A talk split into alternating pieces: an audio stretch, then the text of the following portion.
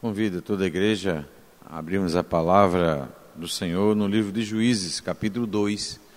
Nós estamos expondo de maneira sequencial o livro de Juízes. E hoje nós vamos, ainda no capítulo 2, a segunda parte, nós já vimos a primeira parte até o versículo 5. E hoje vamos ver então a segunda parte do capítulo 2, que trata da causa da ira, da manifestação da ira de Deus sobre o seu povo.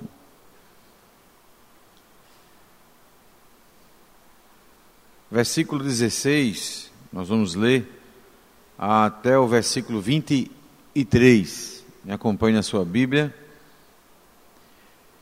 Diz assim a palavra do Senhor: suscitou o Senhor juízes que os livraram das, da mão dos que os pilharam. Contudo, não obedeceram aos seus juízes, antes se prostituíram após outros deuses e os adoraram. Depressa, se desviaram do caminho por onde andaram seus pais na obediência dos mandamentos do Senhor, e não fizeram como eles. Quando o Senhor lhe suscitava juízes, o Senhor era com os juízes e os livrava da mão dos seus inimigos todos os dias daquele juiz, porquanto o Senhor se compadecia deles ante os seus gemidos, por causa dos que os apertavam e oprimiam. Sucedia, porém, que falecendo o juiz, reincindiam e se tornavam piores do que os seus pais, seguindo após outros deuses, servindo-os e adorando-os eles nada deixavam das suas obras, nem da obstinação dos seus caminhos. Pelo que a ira do Senhor se acendeu contra Israel e disse: Porquanto este povo transgrediu a minha aliança, que eu ordenara a seus pais, e não deu ouvidos à minha voz, também eu, não expulsarei mais de diante dele nenhuma dessas nações que Josué deixou quando morreu, para por elas pôr Israel à prova se guardará ou não o caminho do Senhor, como seus pais o guardaram. Assim, o Senhor deixou ficar aquelas nações e não as expulsou logo nem as entregou nas mãos de Josué. Vamos orar, meus amados, rogar a direção do Senhor sobre a Sua palavra nesta manhã, que ela fale aos nossos corações.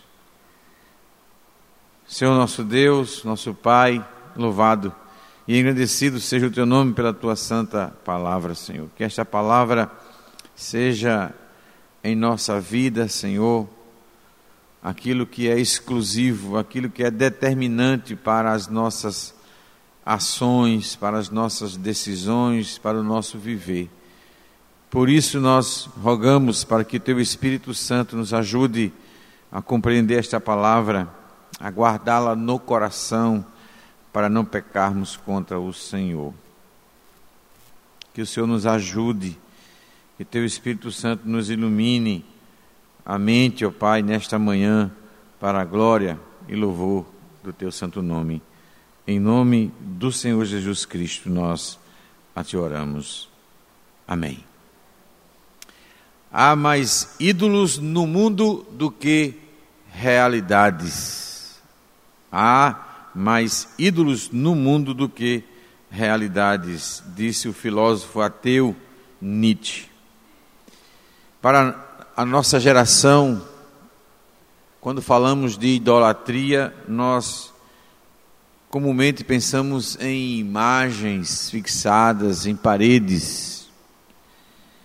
Mas compreendemos pelas Escrituras que idolatria diz respeito a toda atitude que tenta destronar Deus da sua vida.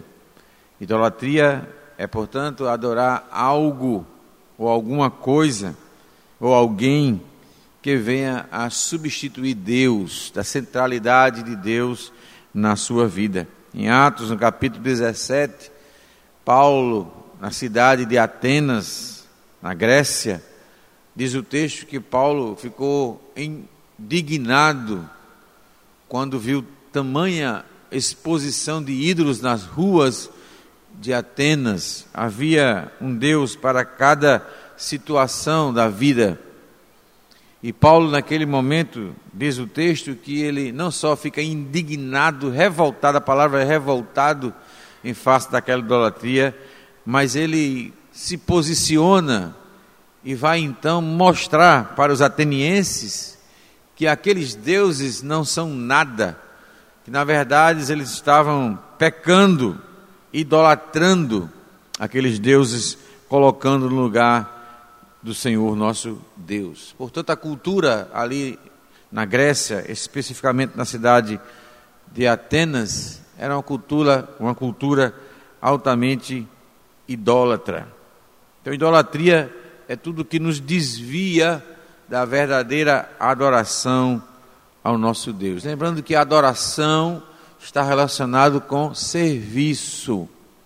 A adoração não é só estarmos reunidos, mas é também o nosso serviço a Deus, é servir a Deus. Estamos aqui no capítulo 2 do livro de Juízes, em que essa narrativa bíblica ela tem como intenção, desde o seu primeiro capítulo, de fazer uma comparação entre uma geração que já passou e esta geração que vai tomar posse da terra de Canaã. O narrador ele sempre cita Josué, ele sempre se relata a Josué. No versículo 6 do capítulo 2 de Juízes, se você estiver aberto aí, nos acompanhe. O narrador ele cita a morte de Josué. Diz o verso 7: Serviu o povo ao Senhor todos os dias de Josué e todos os dias dos anciãos que ainda sobreviveram por muito tempo depois de Josué e que viram todas as grandes obras feitas pelo Senhor a Israel. Em seguida, ele vai registrar que aqueles anciãos e o próprio Josué vão morrer. E agora, essa geração que vai surgir é uma geração que não conhecerá o Senhor, nem os grandes feitos do Senhor.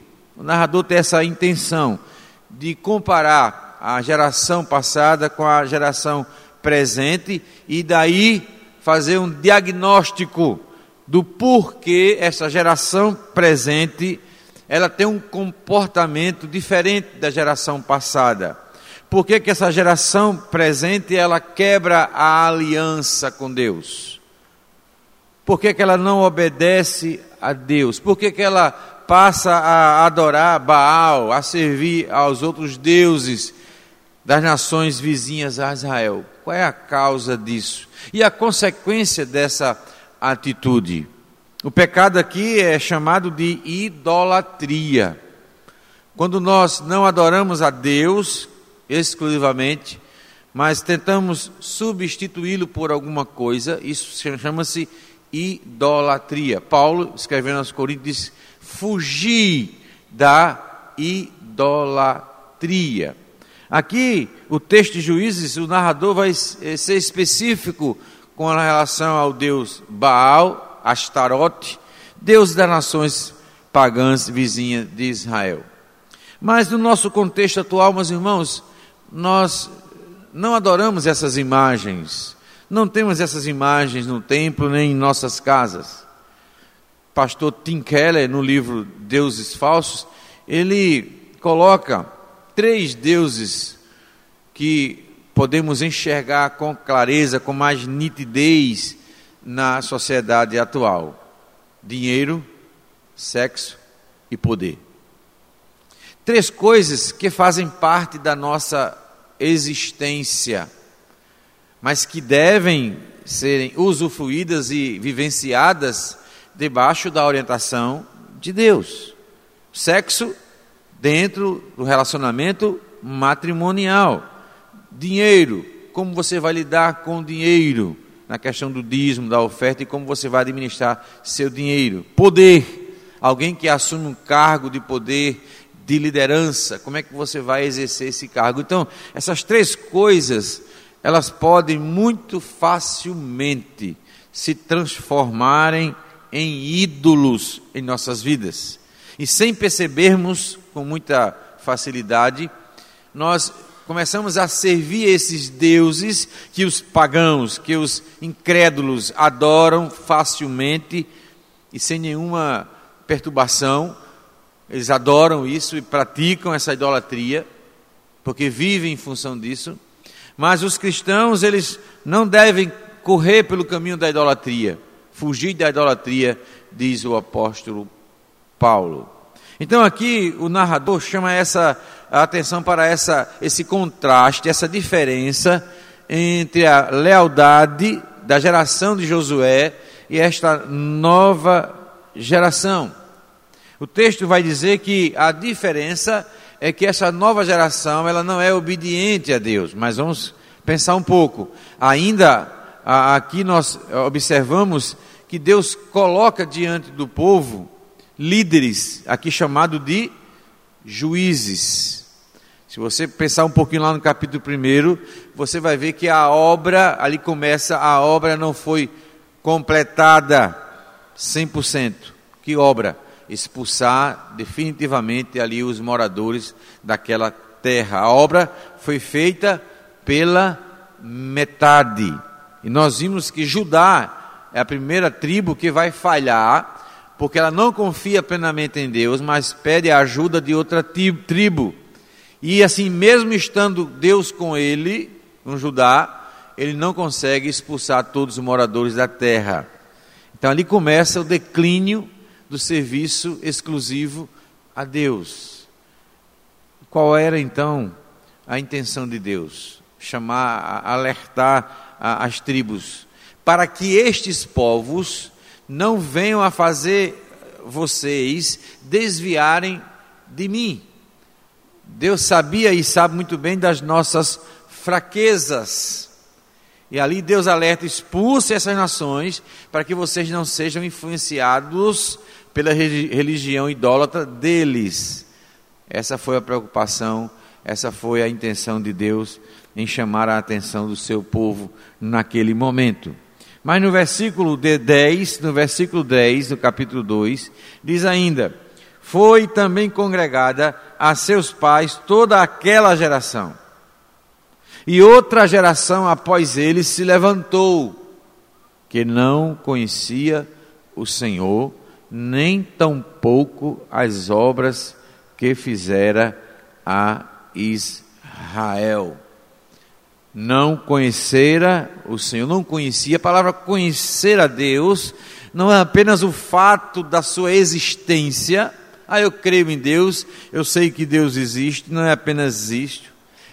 A palavra conhecer aqui tem a ver com um relacionamento muito íntimo. Não conhecia a Deus, não se relacionava intimamente com Deus.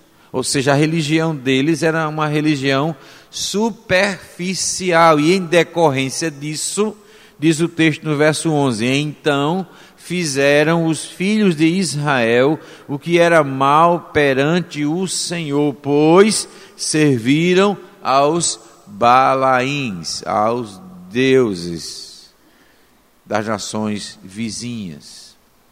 Então veja, meus irmãos, a, a falta de um relacionamento íntimo com Deus revela que não conhecemos de fato a Deus, e isso nos leva então a abandonar a Deus, não totalmente, mas servir a Deus e aos deuses.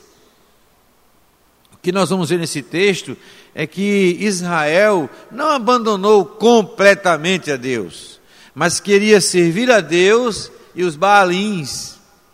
queria servir a Deus e aos deuses das nações vizinhas.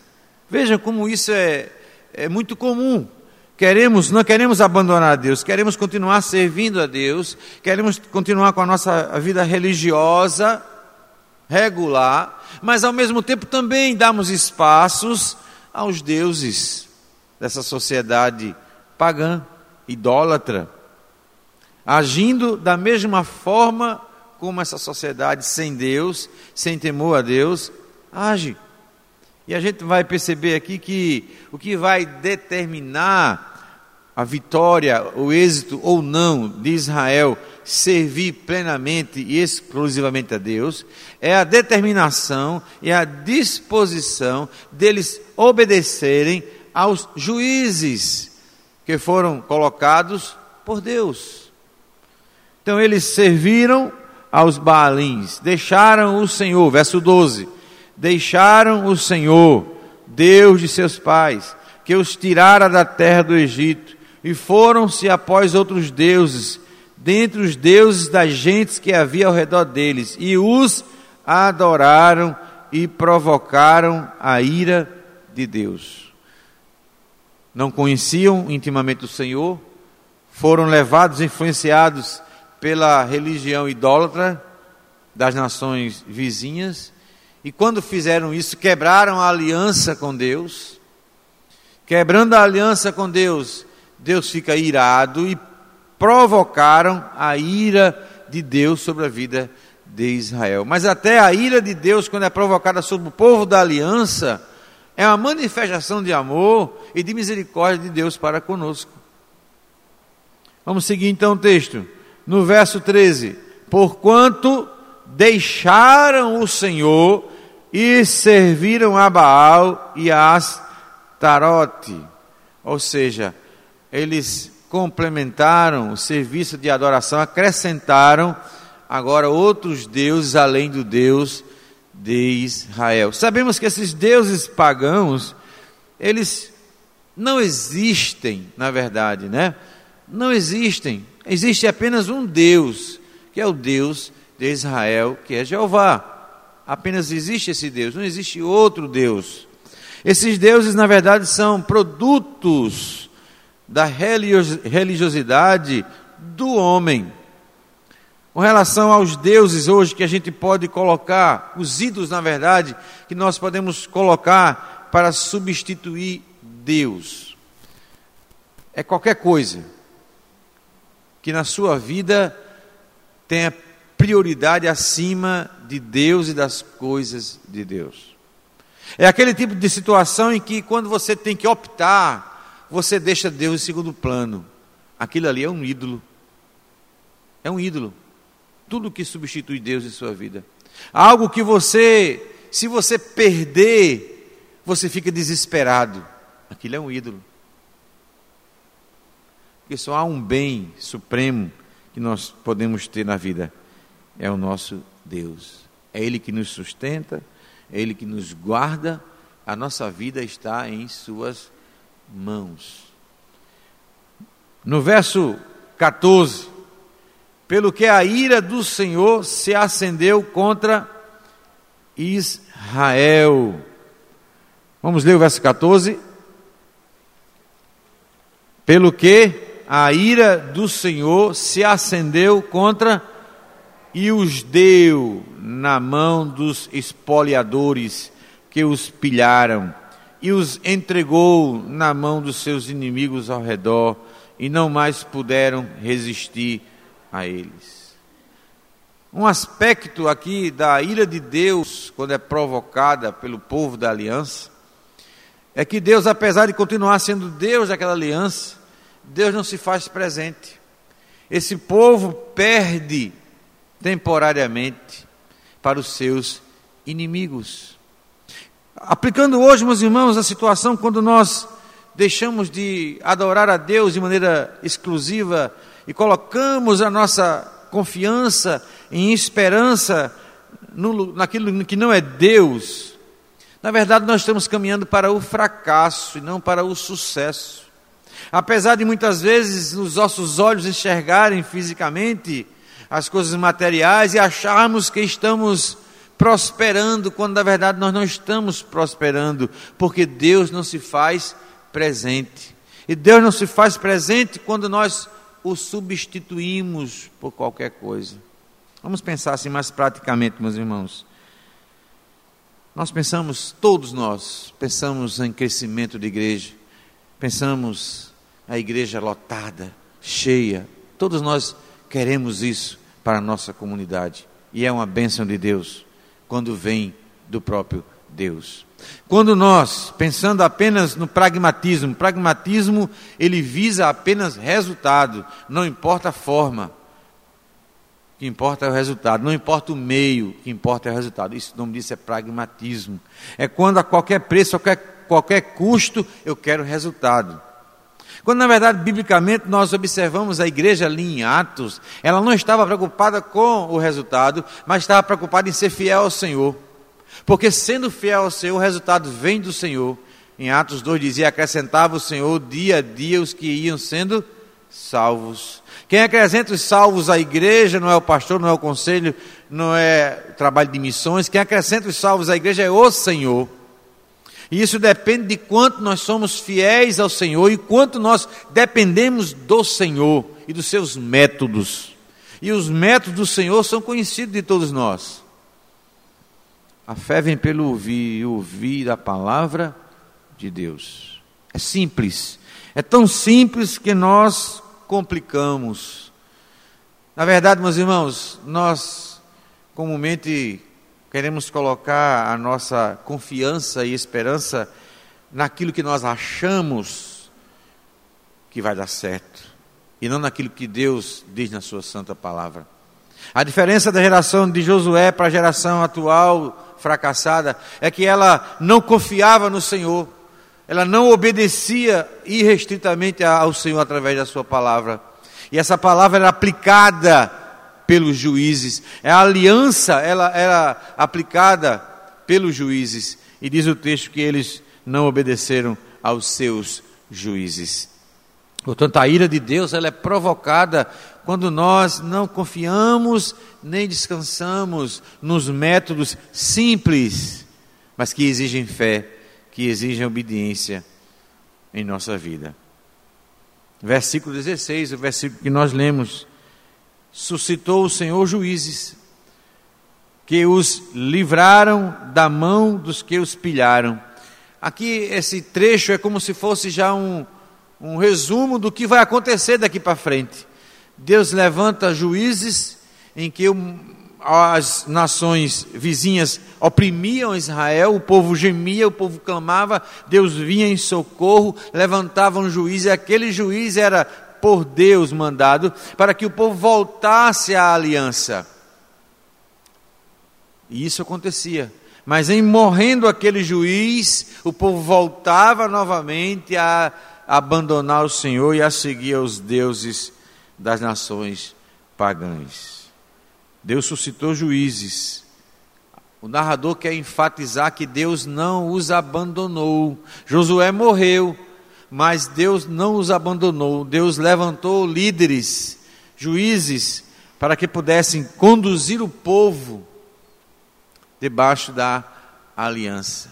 Então, este é o papel de uma liderança de uma comunidade cristã.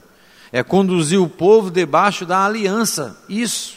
Essa liderança ela precisa primeiro conhecer esta aliança conhecer os princípios normativos dessa aliança, e o papel da liderança é fazer com que o povo conheça essa aliança e sigam esta aliança. Deus sucedeu, portanto, o juízo. O povo não estava, não, não havia desculpa de dizer ninguém nos ensinou, de dizer que ninguém havia explicado nada para eles. Não havia essa desculpa. Os juízes estavam ali.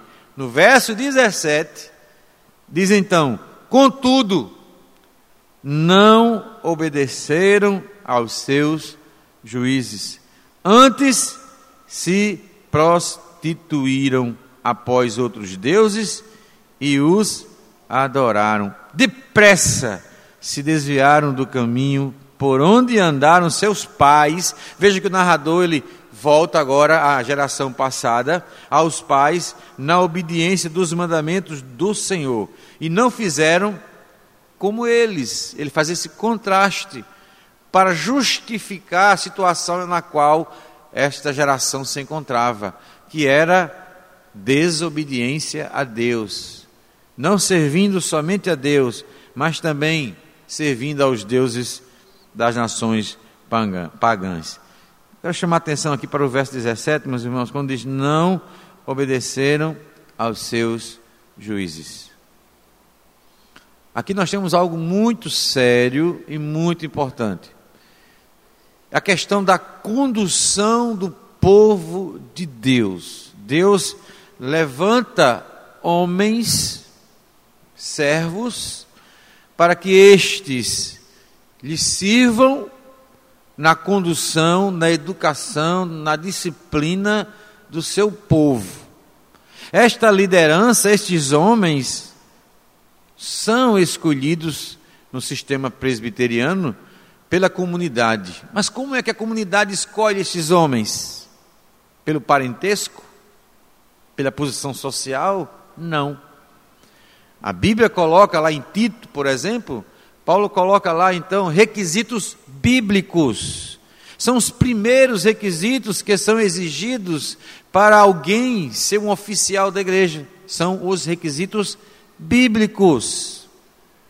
Portanto, Deus escolhe homens, Deus elege, a igreja elege esses homens segundo os princípios bíblicos, eles são ordenados e investidos como líderes da igreja, e cabe a eles agora servirem como modelos para a igreja. A nossa Constituição diz que, quanto aos oficiais, pastores, presbíteros e diáconos, o que requer deles é que sejam fiéis no cumprimento dos seus deveres. Portanto, a liderança, primeiramente, ela é modelo.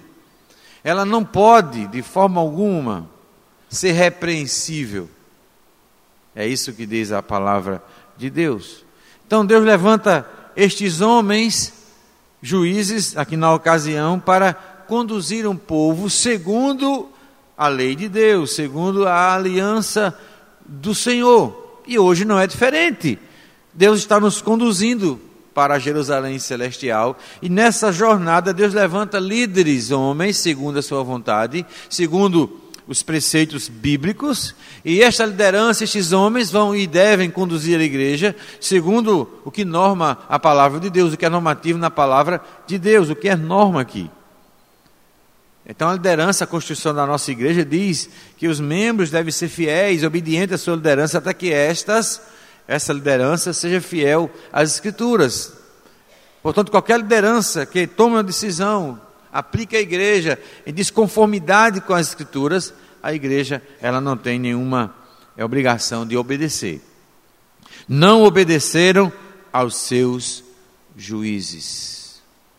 Antes se prostituíram após outros deuses e adoraram. Por que que é, usa esta palavra aqui?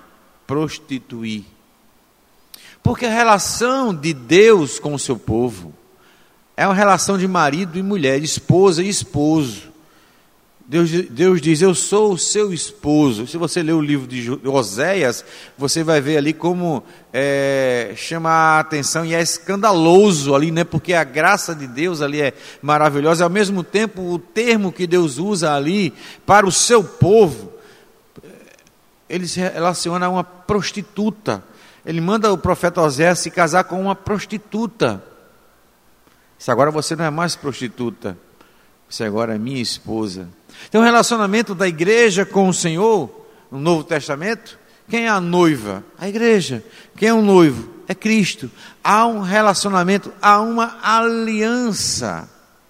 Então, toda vez que nós, como igreja, adoramos outro ídolo, nós estamos nos prostituindo, estamos traindo ao nosso esposo, que é o Senhor. Por isso que ele usa a palavra prostituíram, se prostituíram após outros deuses e os adoraram. E aqui, meus irmãos, a, a, a imagem né, de uma prostituta, ela é muito forte, né? Se prostituiu. Aqui dá o entendimento, meus irmãos, de traição na relação matrimonial. Uma traição. Então, isso acontece quando nós adoramos outros ídolos, quando nós não priorizamos ah, ou não colocamos Deus como exclusivo na nossa adoração e no nosso serviço a Deus, estamos nos prostituindo. A palavra é esta né, espiritualmente. Depressa se desviaram do caminho por onde andaram seus pais, na obediência dos mandamentos do Senhor, não fizeram como eles. Havia uma determinação no coração deles de não servir ao Senhor. Aqui, meus queridos, entra algo muito sério, né, que é a nossa luta interior eh, em optar obedecer a Deus e a Sua palavra ou obedecer ao nosso coração. Obedecer ao nosso coração é fazer a nossa vontade, é fazer aquilo que eu quero. Eu quero isso, eu acho isso. Fazer a nossa vontade, fazer a vontade do nosso coração é não se dobrar, é não se humilhar perante o Senhor. E isso acontece, meus queridos, quando nós ouvimos a palavra de Deus, se nós não tivermos a disposição de nos humilhar diante daquela palavra, jamais essa palavra vai ser poderosa em nossas vidas, jamais ela vai surtir efeito, porque nós não reconhecemos o nosso pecado. Essa é uma ação do Espírito Santo em nossas vidas, né? nos quebrantar, nos iluminar a mente, mas quando Ele ilumina nossa mente, e nesse momento Ele está iluminando as nossas mentes, e vê às nossas mentes os nossos pecados ocultos, nossos ídolos. O que temos que fazer, meus irmãos, é reconhecer rapidamente diante de Deus o nosso pecado, de que não estamos servindo a Deus com integridade, com tremor, mas de maneira superficial. Diz que depressa eles se prostituíram, eles se desviaram e saíram da rota, saíram do caminho do Senhor. Nós lemos aqui o Salmo 119, o maior salmo, né, o capítulo aí dos Salmos, em que temos 150 versículos, e todos eles há uma ênfase do salmista: a beleza, a maravilhosa palavra de Deus, porque é por ela que ele vive, é por ela que ele é edificado, é por ela que ele é disciplinado, é por ela que ele é orientado, é por ela que ele é restaurado. Por isso que ele diz: Senhor, guardei a tua palavra no meu coração para não pecar contra ti. É por ela, pela palavra, que ele nos instrui, que ele nos educa, que ele nos ensina pela palavra. Mas a de haver em nosso coração essa disposição de se humilhar, se curvar, dobrar diante desta palavra. Esta é uma palavra, meus irmãos, aqui em Juízes, forte, porque ela fala do meu coração, ela fala das minhas opções, ela fala da minha liberdade de escolher, de determinar o que é melhor na minha vida. Portanto, não é uma palavra fácil, que o narrador coloca aqui em Juízes, mas ela é uma palavra que serve tanto para aquele povo quanto para nós hoje. Porque vivemos esse dilema diariamente: servir de maneira exclusiva e prioritária a quem? Deus ou meu coração? João Calvino vai dizer que o nosso coração é uma fábrica de ídolos. E o que vai, meus irmãos, determinar ou vai me mostrar se eu tenho um ídolo na minha vida é quando eu opto por algo que não prioriza Deus, mas prioriza a minha vontade, o meu querer. Isso é ídolo, isso é idolatria. Abra sua Bíblia lá, por favor, 1 Pedro. 1 Pedro, Pedro vai tratar dessa questão também, da idolatria, mostrando que no passado, 1 Pedro 4, 3, eu quero que você leia comigo o verso 1 a 3, por favor. Ora, tendo Cristo sofrido na carne, armai-vos também vós do mesmo pensamento, pois aquele que sofreu na carne deixou o pecado, para que no tempo que vos resta na carne, já não vivais de acordo com as paixões dos homens, mas segundo a vontade de Deus. Porque basta o tempo decorrido para terdes executado a vontade dos gentios, tendo andado em dissoluções, concupiscências, borracheiras, orgias, bebedices e detestáveis idolatrias. Paulo, é, Pedro vai dizer que tudo isso fazia parte da sua vida antes de você ser alcançado pelo Evangelho. Mas agora você foi alcançado pelo Evangelho. Essas coisas não devem mais fazer parte da sua vida. Mas, pastor, essas coisas às vezes é muito forte na minha vida, e Paulo vai dizer aos Colossenses: Fazei, pois, morrer a vossa natureza terrena, e lá ele inclui idolatria. Lá em Gálatas capítulo 5, Paulo fala das obras da carne, e idolatria está incluso nas obras da carne. É uma obra, portanto, minha, da minha carne, da minha vontade, da minha natureza adâmica que naturalmente não quer fazer a vontade de Deus, mas quer se deleitar na sua própria vontade. Quando nós fazemos assim, meus irmãos, provocamos a ira de Deus, a disciplina de Deus sobre as nossas vidas. Versículo 18 do capítulo 2 de Juízes. Quando o Senhor lhe suscitava juízes, o Senhor era com os juízes e os livrava da mão dos seus inimigos todos os dias daquele juiz, porquanto o Senhor se compadecia deles antes o seu gemido por causa dos que os apertavam e oprimiam. Duas coisinhas aqui, meus irmãos, nesse versículo 18. Quem libertava o povo não era o juiz. Quem libertou o povo não foi Sansão, não foi Gideão, não foi Débora, foi Deus por intermédio deles. Veja que o narrador ele chama a atenção. O Senhor era com os, o juiz. Na verdade, a obra não é do homem, mas de Deus. O homem é apenas o instrumento. E aí nós incorremos na idolatria quando hoje temos muitos pregadores, teólogos bons, exímios estudiosos, mas que, no entanto, a nossa natureza ela, é, ela, ela é tão inclinada ao pecado que passamos a, a idolatrar esses homens. Uma vez o pregador americano Paul Washer, quando a, a igreja, depois de uma mensagem, o aplaudiu, ele se dirigiu à igreja dizendo: Vocês parem, parem, eu não quero morrer. Porque Deus não dá a sua glória a outrem.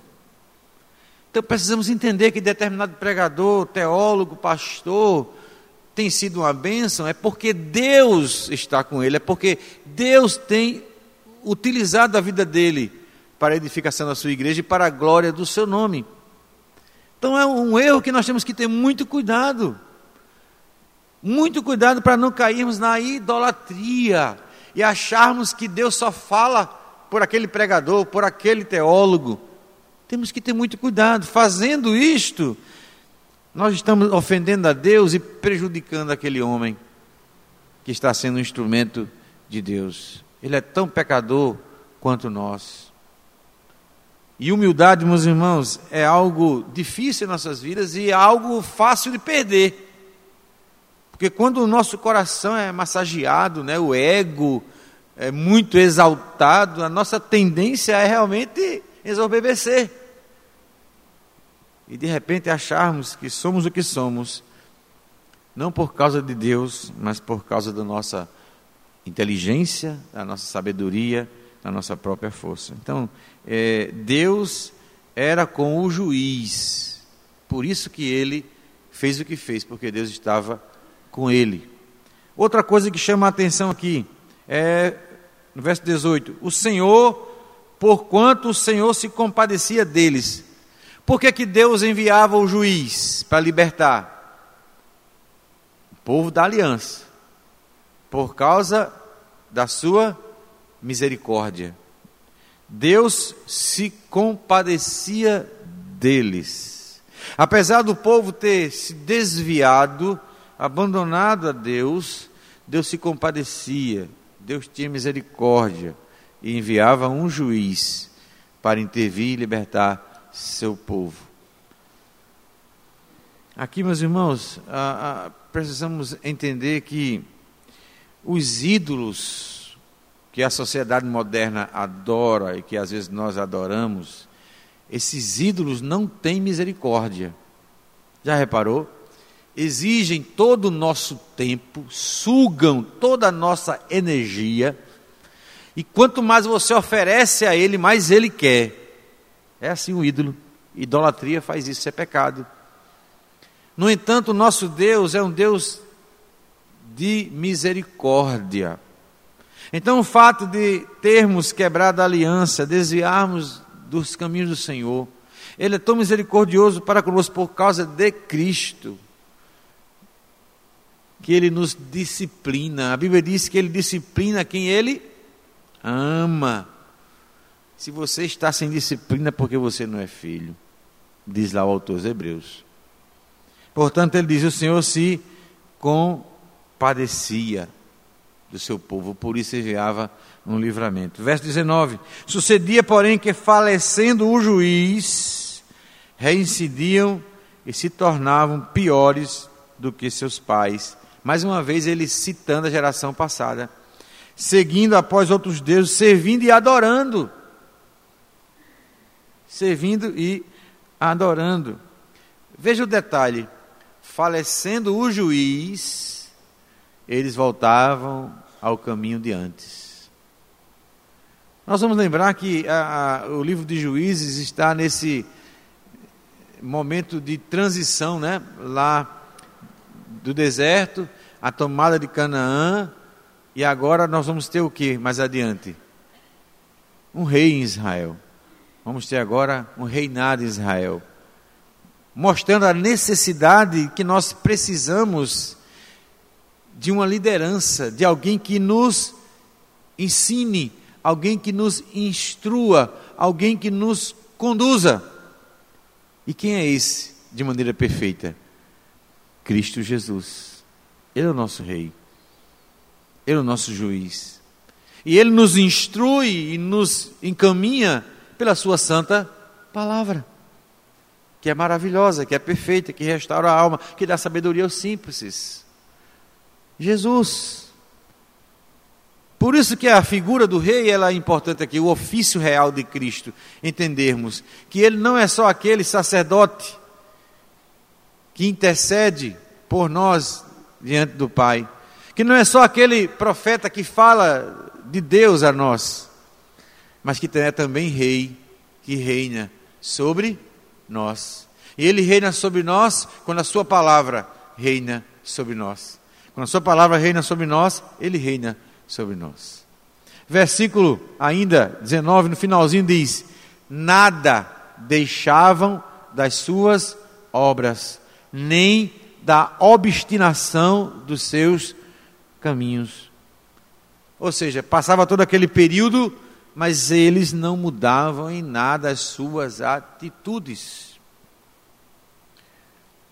Meu irmão, coisa triste é a gente olhar para a nossa vida um pouco ao, ao passado e nós percebemos que não mudamos em nada. Como nós falamos, como nós tratamos as pessoas, como nós tratamos os familiares, como nós lidamos com as situações, nós não mudamos em nada. O apóstolo Paulo diz: olha, examine cada um de vós se vocês estão na fé. Então, o fato de estarmos frequentando a igreja regularmente, sermos membros batizados, dizimistas, ofertantes, isso não significa nada, meus irmãos. Se a nossa vida não está em harmonia com a palavra de Deus. Em nada eles deixavam as suas obras. Passava aquele período, voltava a pecar do mesmo jeito. E a palavrinha que ele usa aqui, nem da obstinação dos seus caminhos. Obstinado, é esse que eu quero, é esse que eu vou. Uma das características de um crente salvo, eleito, predestinado, é a sua capacidade de ouvir a Deus e mudar, mudar o seu rumo. Não é ele que muda. A luta contra o pecado não é dele, ele não vai conseguir. Ele consegue quando ele depende de Deus, do Espírito Santo de Deus, e procura na dependência do Espírito Santo de Deus mudar, mudar o seu rumo, mudar o seu caminho. Mas este povo era obstinado nos seus caminhos. Eles não paravam para pensar, para meditar, de que aquele caminho não era o caminho preparado por Deus, mas eles seguiam os seus próprios caminhos. Pelo que a ira do Senhor se acendeu contra Israel e disse: Porquanto este povo, aquela geração, transgrediu a minha aliança que eu ordenara a seus pais e não deu ouvidos à minha voz. A consequência, Deus diz: também eu não expulsarei mais de diante dele nenhuma das nações que Josué deixou quando morreu, para por elas, por Israel, a prova se guardará ou não o caminho do Senhor, como seus pais guardaram. Ou seja, Deus permitiu que aquela nação pagã, ímpia, vizinha de Israel, ainda estivesse dominando naquela região, para pôr à prova o seu povo, se eles guardariam ou não a sua aliança. Deus não deu descanso a eles. E é interessante que ele diz assim: que a causa disso tudo é que eles transgrediram a minha aliança, se prostituindo com os deuses das nações pagãs. Portanto, meus irmãos, o desafio hoje nosso é o mesmo. Estamos rodeados de ídolos. Uma sociedade altamente idólatra. Não apenas lá na Aparecida, né, enquanto tantos outros, mas ídolos que nós não podemos enxergar pendurado numa parede, mas que está aí e que nos influenciam dia a dia e muitas vezes nós não percebemos mas que rouba o nosso tempo, o nosso dinheiro, rouba a nossa dedicação ao Senhor, são ídolos. Tudo aquilo que você prioriza e tanto ama acima e além de Deus é um ídolo. Portanto, o desafio nosso hoje, como povo de Deus, é reconhecer que somos peregrinos e estrangeiros neste mundo e que não podemos imitar uma, uma nação ou um povo que não conhece a Deus. Que possamos, portanto, ser exemplos em nome de Jesus, como um povo fiel à aliança do Senhor. Que Deus abençoe em nome de Jesus. Vamos, meus irmãos, estar orando neste momento, em nome de Jesus. Pai amado, nós te damos graças pela tua palavra, porque ela, Senhor, é viva, ela é, é eficaz, Senhor ela cumpre aquilo para qual ela veio. Que o Senhor tenha misericórdia de nós, tenha compaixão de nós. Que teu Espírito Santo nos ajude, nos auxilie nesta manhã, para que esta palavra, ela de fato, encontre lugar em nosso coração e que frutifique para a glória do Senhor. Que teu Espírito Santo nos ajude a discernir, Senhor, os, os ídolos, os ídolos em nossa vida, para que possamos tratar, Senhor Deus, e tirar esses ídolos, ó Pai, de nossa vida, Senhor, para que possamos servir plenamente e exclusivamente ao Senhor. Em nome de Jesus que nós a te oramos. Amém.